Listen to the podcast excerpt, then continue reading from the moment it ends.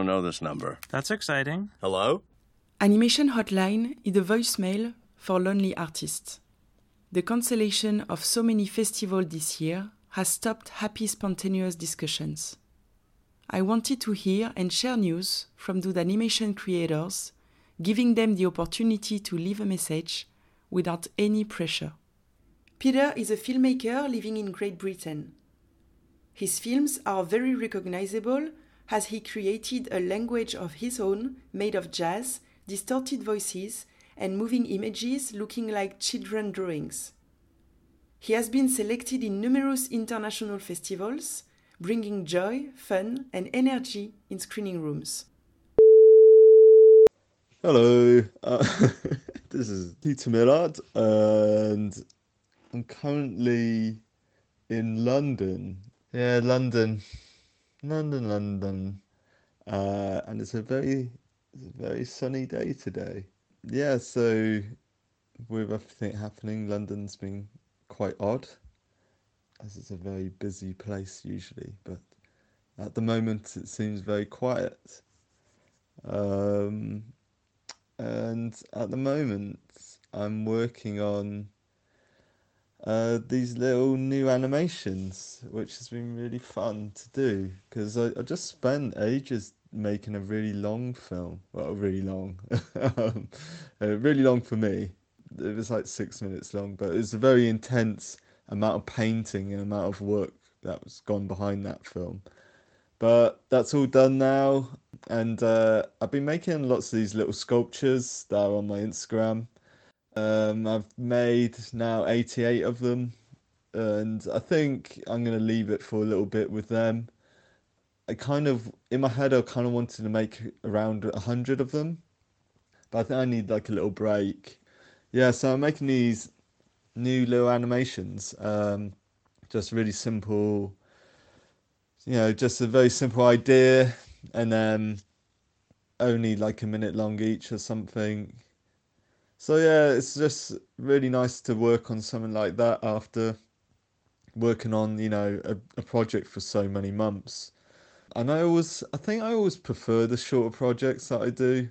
When I look back on films that I've made over the years, I think the ones that I enjoy the most and what enjoy watching back are the really short ones that I only spent like a few weeks on yeah, I really, I feel really energized again to be working on a few little projects instead now.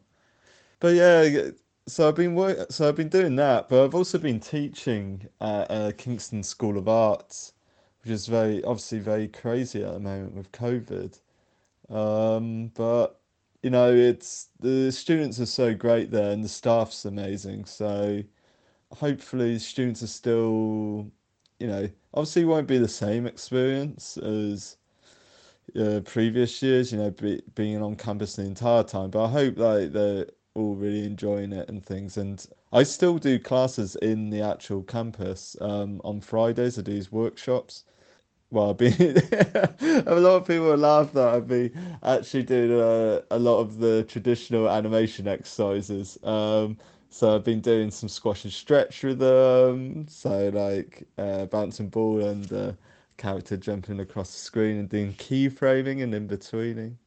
Um, but then so the last classes I've been doing now, it's I guess more swaying towards what I do in my personal work. So some stream of conscious writing mixed in with some morphing animations. So no, I've been it's re- I've always really loved teaching yeah, I feel very grateful to have that job, to be honest, especially at such a great institution.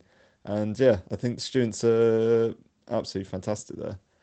But yeah, obviously, I'm slightly worried with the current situation, um, mostly for my friends and family. Just hope they're all okay, really. I, am sure they are, but especially when I'm teaching on the Fridays, you know, I'm teaching a class of 20 students and we try and keep it as safe as possible. But in the end, you know, I am teaching a class of 20 students. So before the second lockdown, that's just happened in London. So a few times friends have invited me to things. Um, and I just felt very hesitant. You know, if I ever passed on, you know, COVID to anyone, It'd just be terrible. So, it'd be nice to not have that thought in the back of your mind and just be able to see all your friends and stuff. Yeah, it's just very odd at the moment. Um, and also, you know, not be able to go to film festivals. I knew that I wouldn't be able to go to as many anyway, because after I took this teaching job. But I, I do really miss the animation community, really. There's so many filmmakers I could list and animators that, you know, became very good friends of mine over the years. And yeah, I can't see any of them. Um, now I've made a list of people that I'd like to go and visit when uh, with um, quotation marks not when everything gets back to normal. It'd be really great to see them and uh, have a few drinks.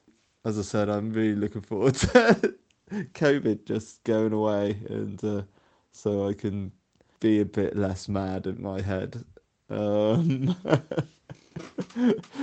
I think that's it. okay.